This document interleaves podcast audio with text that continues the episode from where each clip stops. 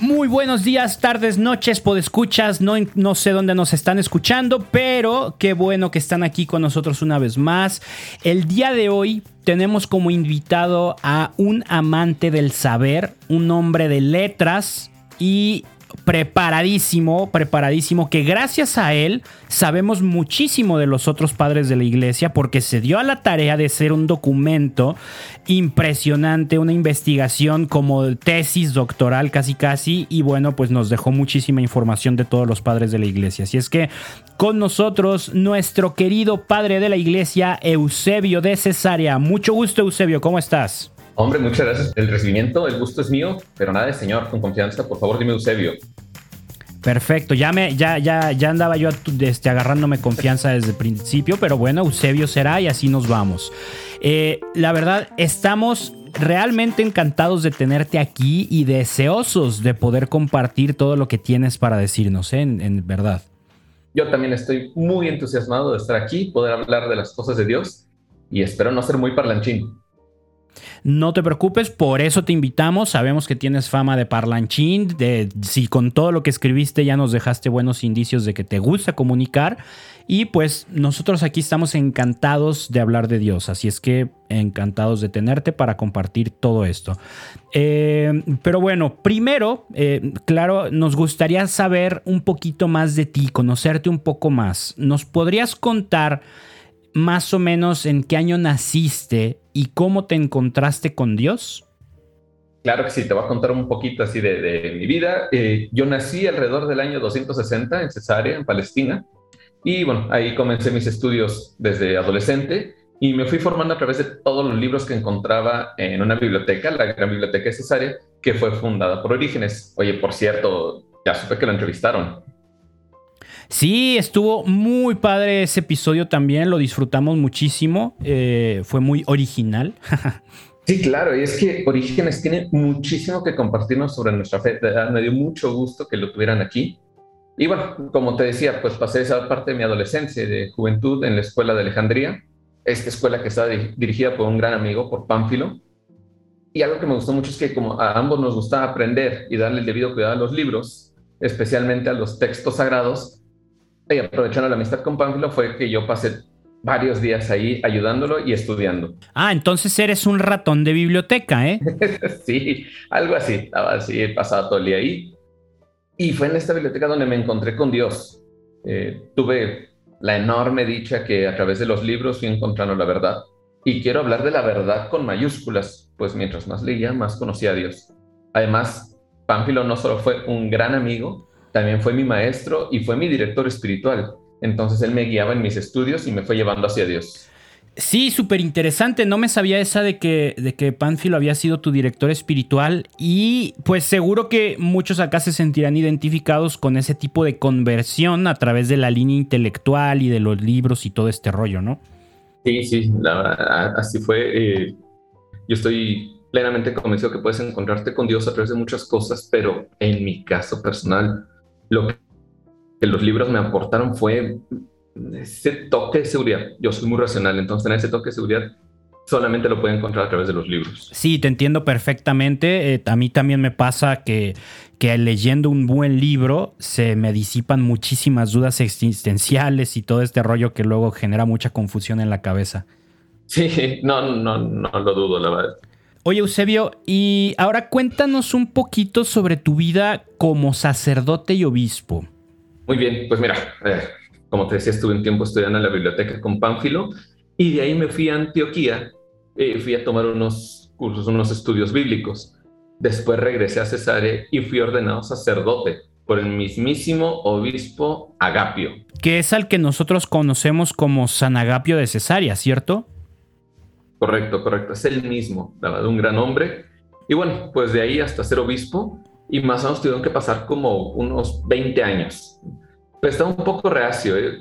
no sé, implicaba un gran trabajo espiritual, una responsabilidad muy grande, y además chocaba con mis aspiraciones personales. Eh, como lo hemos comentado, soy un gran amante del estudio, y yo necesitaba tiempo para todo el trabajo literario que yo quería hacer. Pero bueno, los planes de Dios jamás se parecen a los nuestros y si algo me queda claro es que siempre terminan siendo mejores. Eso sí, tenemos esa certeza eh, de que sus planes siempre van a dar mejores resultados y frutos que, los nuestros, ¿no?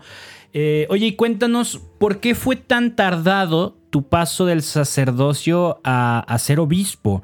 Varios de los padres que hemos entrevistado por aquí, de ser sacerdotes, pasaron a ser obispos en más o menos dos años en promedio.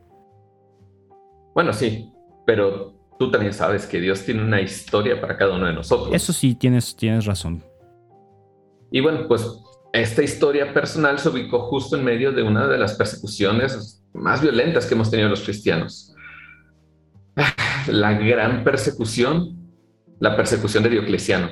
Eh, yo estuve muchos años en prisión siendo sacerdote y hasta que cesaron todas estas persecuciones con la llegada del nuevo emperador, eh, este emperador publicó un edicto que por fin nos permitía a los cristianos practicar libremente nuestra religión. Oh, eso es, muy fuerte, ¿eh? O sea, digo, no era algo sencillo, entiendo que, duraron muchos años en persecución y todo este rollo. Entonces, qué bonito ver que, que Dios persevera a través de, de todas estas dificultades en nuestras vidas hasta el final. Sí, hasta el final, aunque mira, ahí no termina, ¿eh? todavía falta, falta un poquito, porque luego del tiempo de persecución se suponía que veríamos pues un tiempo de calma, ¿no? Un tiempo de paz, pero ah, tristemente se suscitó todo este conflicto arriano. Uh, sí, sí recuerdo que nos han platicado de eso, eh, ya, ya varios lo, lo, hemos comentado con varios y pues es todo un caso, ¿no? Con sus ideas un poquito raras y contrarias a la fe, pero bueno. sí, la verdad, sí. Eh, pero pues en esos tiempos no era tan fácil distinguir eh, dónde estaban estas ideas raras y contrarias y, cualquiera estaba expuesto al error, ¿no? Yo también debo admitirte eh, que al inicio yo me puse de su parte y en, mi defensa, pues todas estas ideas que, que Arre tenía me parecían muy interesantes y lo único que intentábamos esclarecer era un hecho que nos quemaba las neuronas, ¿no? Por todo lo confuso que era y que jamás pensamos que llegaría a ir en contra de nuestra fe. Claro, me imagino que a, final de cuentas su intención pues nunca era mala en sí, ¿no? O sea, cada quien estaba buscando la, verdad, interpretar la verdad y, bueno, estamos expuestos a, a, caer en algún error en algún momento sin ni siquiera darnos cuenta. Pero cuéntanos, eh, ¿cómo empezó todo este asunto en tu vida? ¿Cómo, ¿Cómo te involucraste? ¿Cómo fue que sucedió todo esto? Ah, muy bien, pues vamos a empezar por el inicio, ¿no? Eh, para el cristiano, nuestra salvación depende de una relación personal que tengamos con Jesucristo, ¿no? Así es, es necesario conocerlo a Él para conocer al Padre, como bien lo dijo Jesús. Exacto, tú lo has dicho. Y debemos seguir fielmente los datos que tenemos sobre Jesús, que están registrados en las Sagradas Escrituras. exacto. Ok, pues bien, esta herejía nace de una necesidad que a veces tenemos eh, en la mente de especular, de querer comprender en su totalidad la imagen que se contempla y todo esto, toda esta imagen, reducirla a una simple fórmula, un concepto muy sencillo.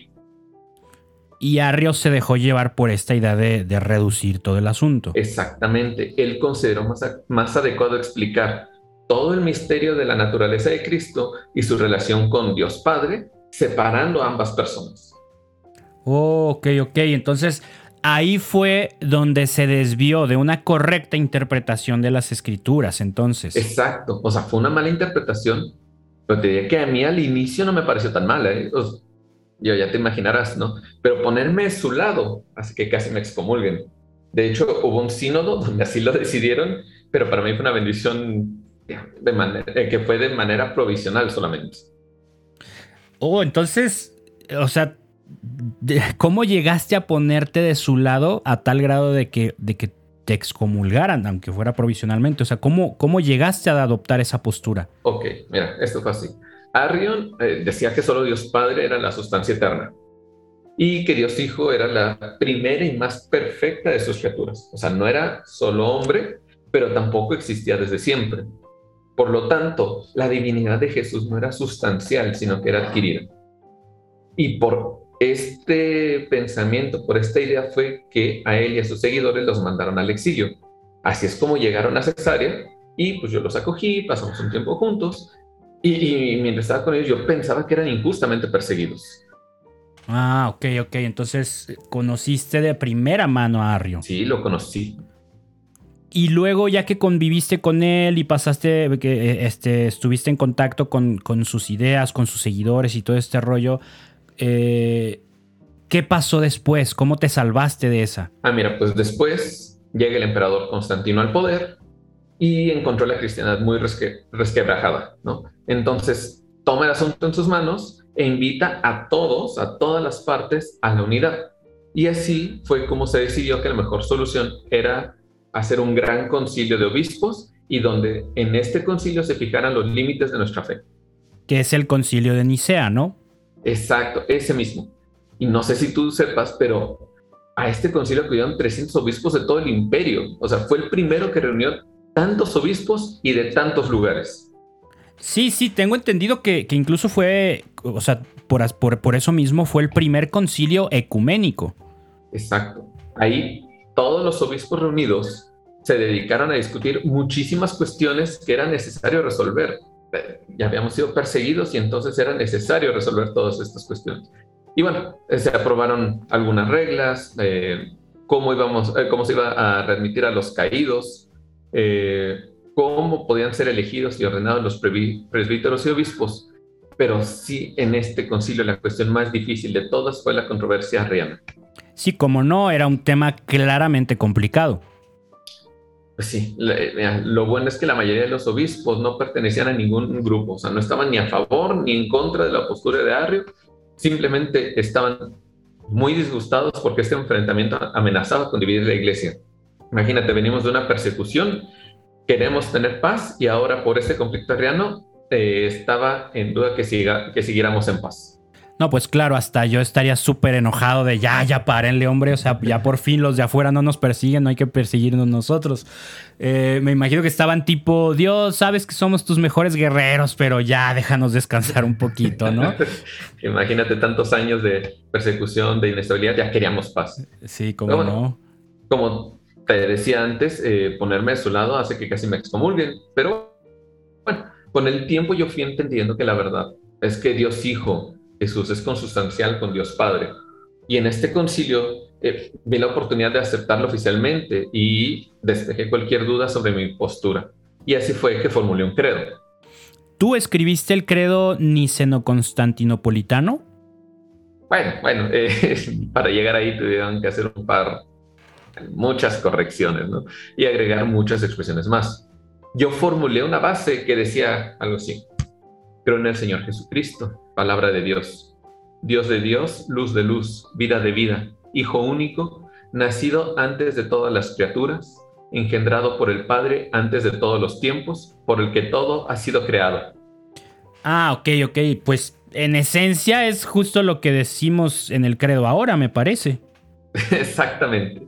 La verdad es que ni el emperador ni los obispos que estaban ahí presentaron objeción alguna.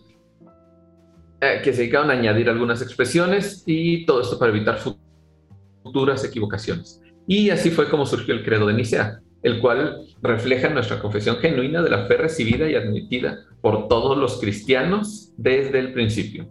¿Quién lo diría? Eh? Está, está interesante esa parte. Y estoy seguro de que muchísimos cristianos hemos rezado el credo sin saber bien lo que significa y mucho menos sin conocer su historia.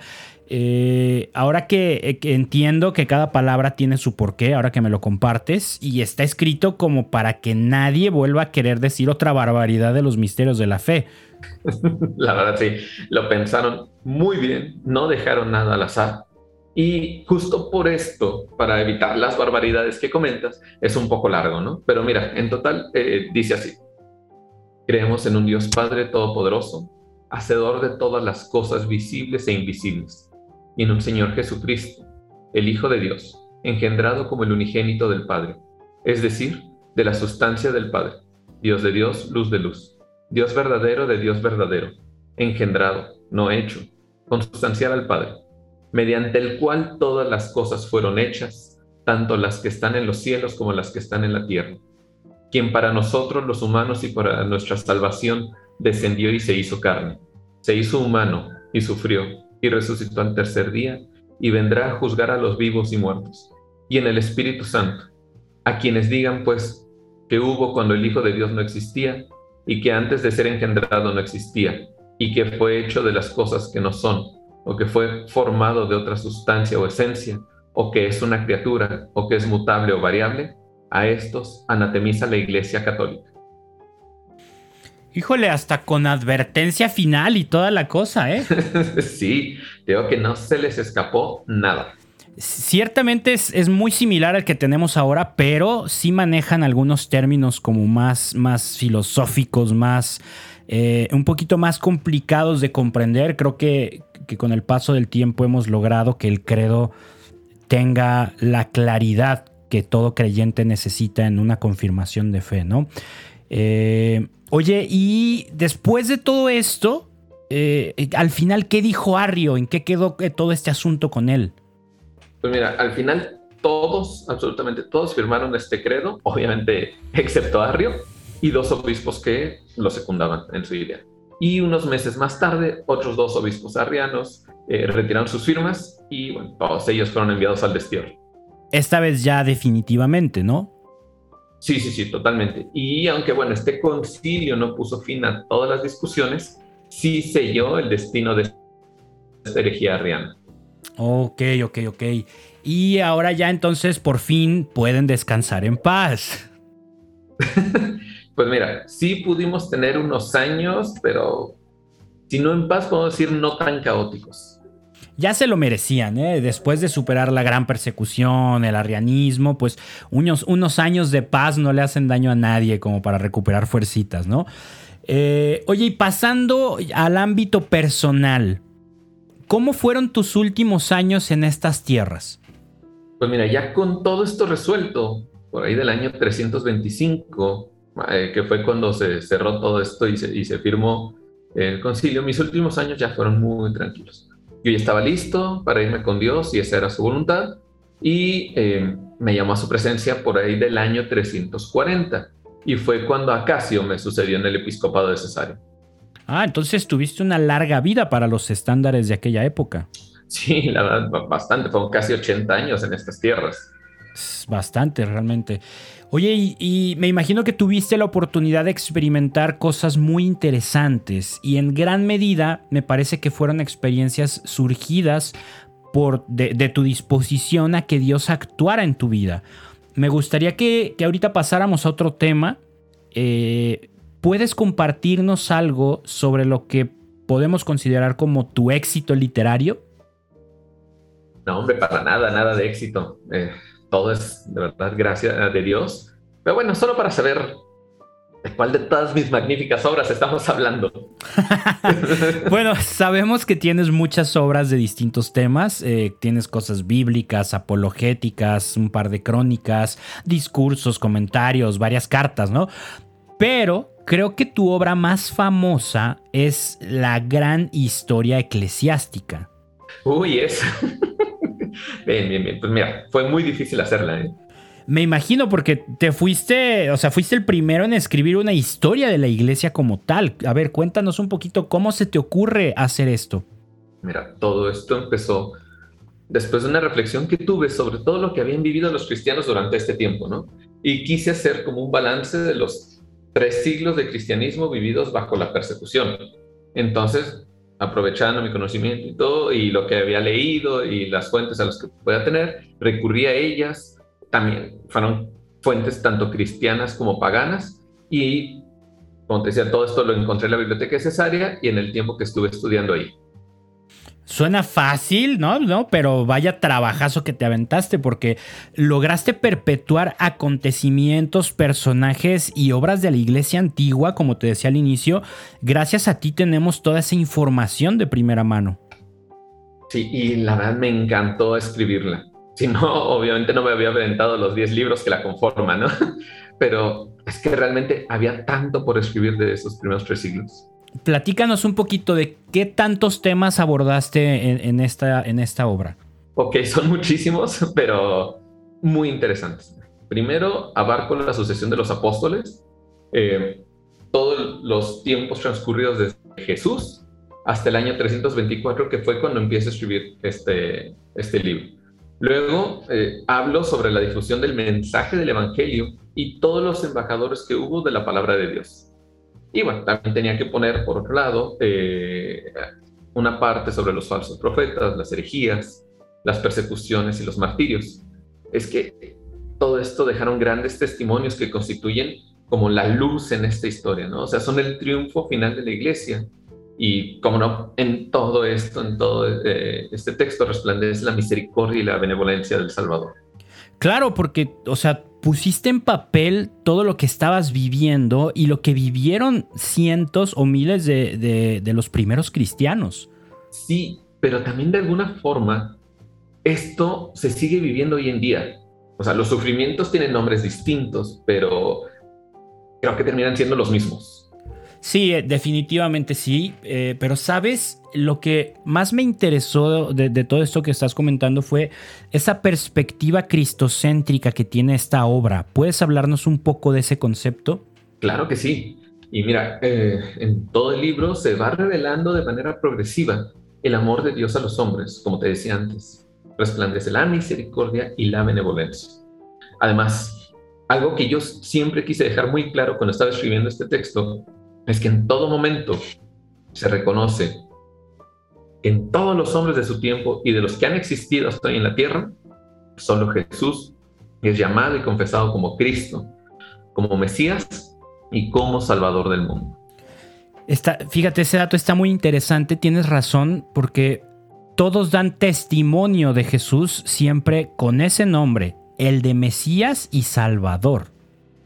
Sí, por supuesto. Y es más, todavía hoy entre sus discípulos, como tú, como todos los que nos escuchan, sin importar en qué lugar del planeta estén, Él es honrado como rey. Es, entonces es muy superior a un profeta y es glorificado como el verdadero y único sumo sacerdote de Dios. Es verdad todo esto que estás diciendo, ¿eh? Y aunque por ahí no falta uno o varios que se hagan llamar el nuevo Mesías o el Hijo de Dios, un nuevo profeta, ¿no? Pero las mentiras tienen patas cortas y así que como rápido vienen, rápido se van. Así es, y, es por esto que al final toda la historia de la iglesia, absolutamente toda, tiene su centro en Cristo. En sí, podríamos decir que nuestra propia historia, nuestra historia personal también es cristocéntrica, ¿no? O debería serlo al menos. Bueno, sí, ciertamente. También eh, no, no, no, todo el tiempo estamos tan equilibrados, tan ubicados. Este, pero bueno, oye, también me gustaría que nos cuentes un poco eh, sobre cuál fue el motivo por el que escribiste esta obra. ¿Qué te inspiró a hacerlo? ¿Qué fue, ¿Cuál fue tu motivación para dedicar tanto tiempo, tanto estudio, tanta investigación y tanta pasión a un escrito como este? Uy, qué buena pregunta. Muy, muy buena. Pero mira, en sí el análisis histórico nunca fue el fin en sí mismo. Yo no buscaba nada más conocer el pasado, sino que yo estaba apuntando hacia la conversión, a un testimonio de vida auténtico por parte de los fieles. Ahí mismo en la obra también escribí que incluiría en la historia solo aquellas cosas de las que nosotros mismos y luego generaciones venideras puedan obtener beneficio.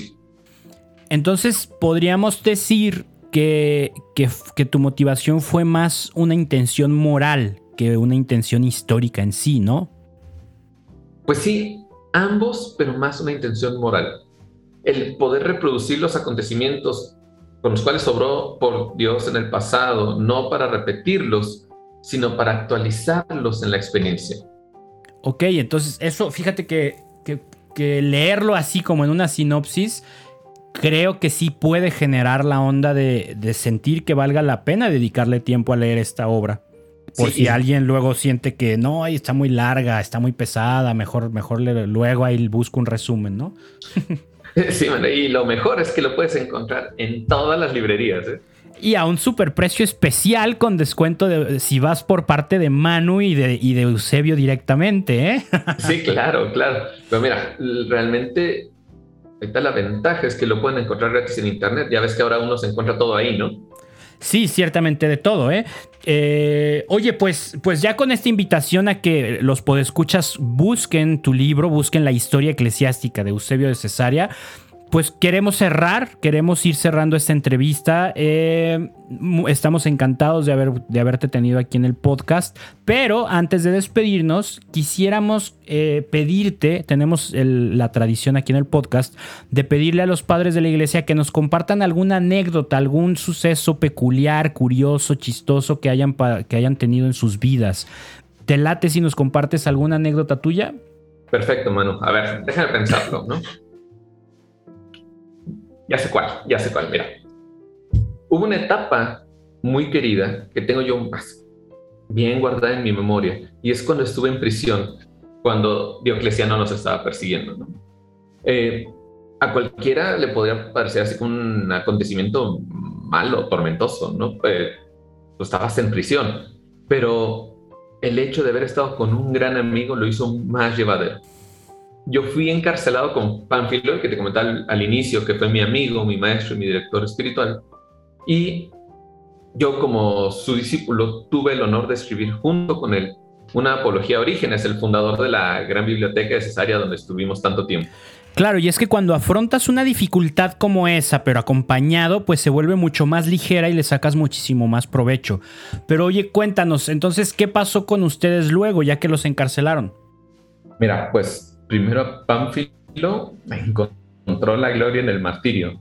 Eh, fue martirizado en prisión y yo huí a Tiro primero y luego me fui al desierto egipcio de la Tebaida. Tristemente, me, bueno, triste y felizmente me tocó presenciar ejecuciones masivas de cristianos. Eh, una pena ser testigo, por eso digo que es triste, pero ya sabes que Dios siempre saca algo bueno y esto me motivó para escribir bastante sobre los martirios que ahí pude ver. Órale, pues sí, sí te tocó ahí una, una anécdota bastante peculiar, ¿no? De, el encarcelamiento, compartir con tu director, escribir juntos y luego eso de ser testigo de, de las ejecuciones, me imagino que fue bastante intenso. Y pues bueno, Eusebio, todo lo demás que nos has compartido, de verdad, muchísimas gracias. Eh, ha sido un, un, honor tenerte y una alegría escucharte aquí con nosotros, eh, que, que participaras en el podcast. De verdad te lo agradezco muchísimo. Mano, yo también estoy muy contento de haber podido compartir esto que Dios ha hecho en mi vida y de verdad muchísimas gracias por esta invitación. Gracias a ti por tomarte el tiempo y aceptarla. Y bueno, gracias a Tipo de Escucha por acompañarnos una vez más. Ya sabes, nos encontramos aquí dentro de 15 días. Se vienen más entrevistas con los padres de la iglesia, hablando de sus escritos, de sus aventuras, de sus enseñanzas y de sus combates contra las herejías o, sus, retos en las persecuciones y todo lo que vivieron. Así es que no te lo pierdas. Esto es Entrevistando a los padres de la iglesia. Yo soy Manu Casten. Nos vemos en 15 días y que Dios los bendiga. Chao.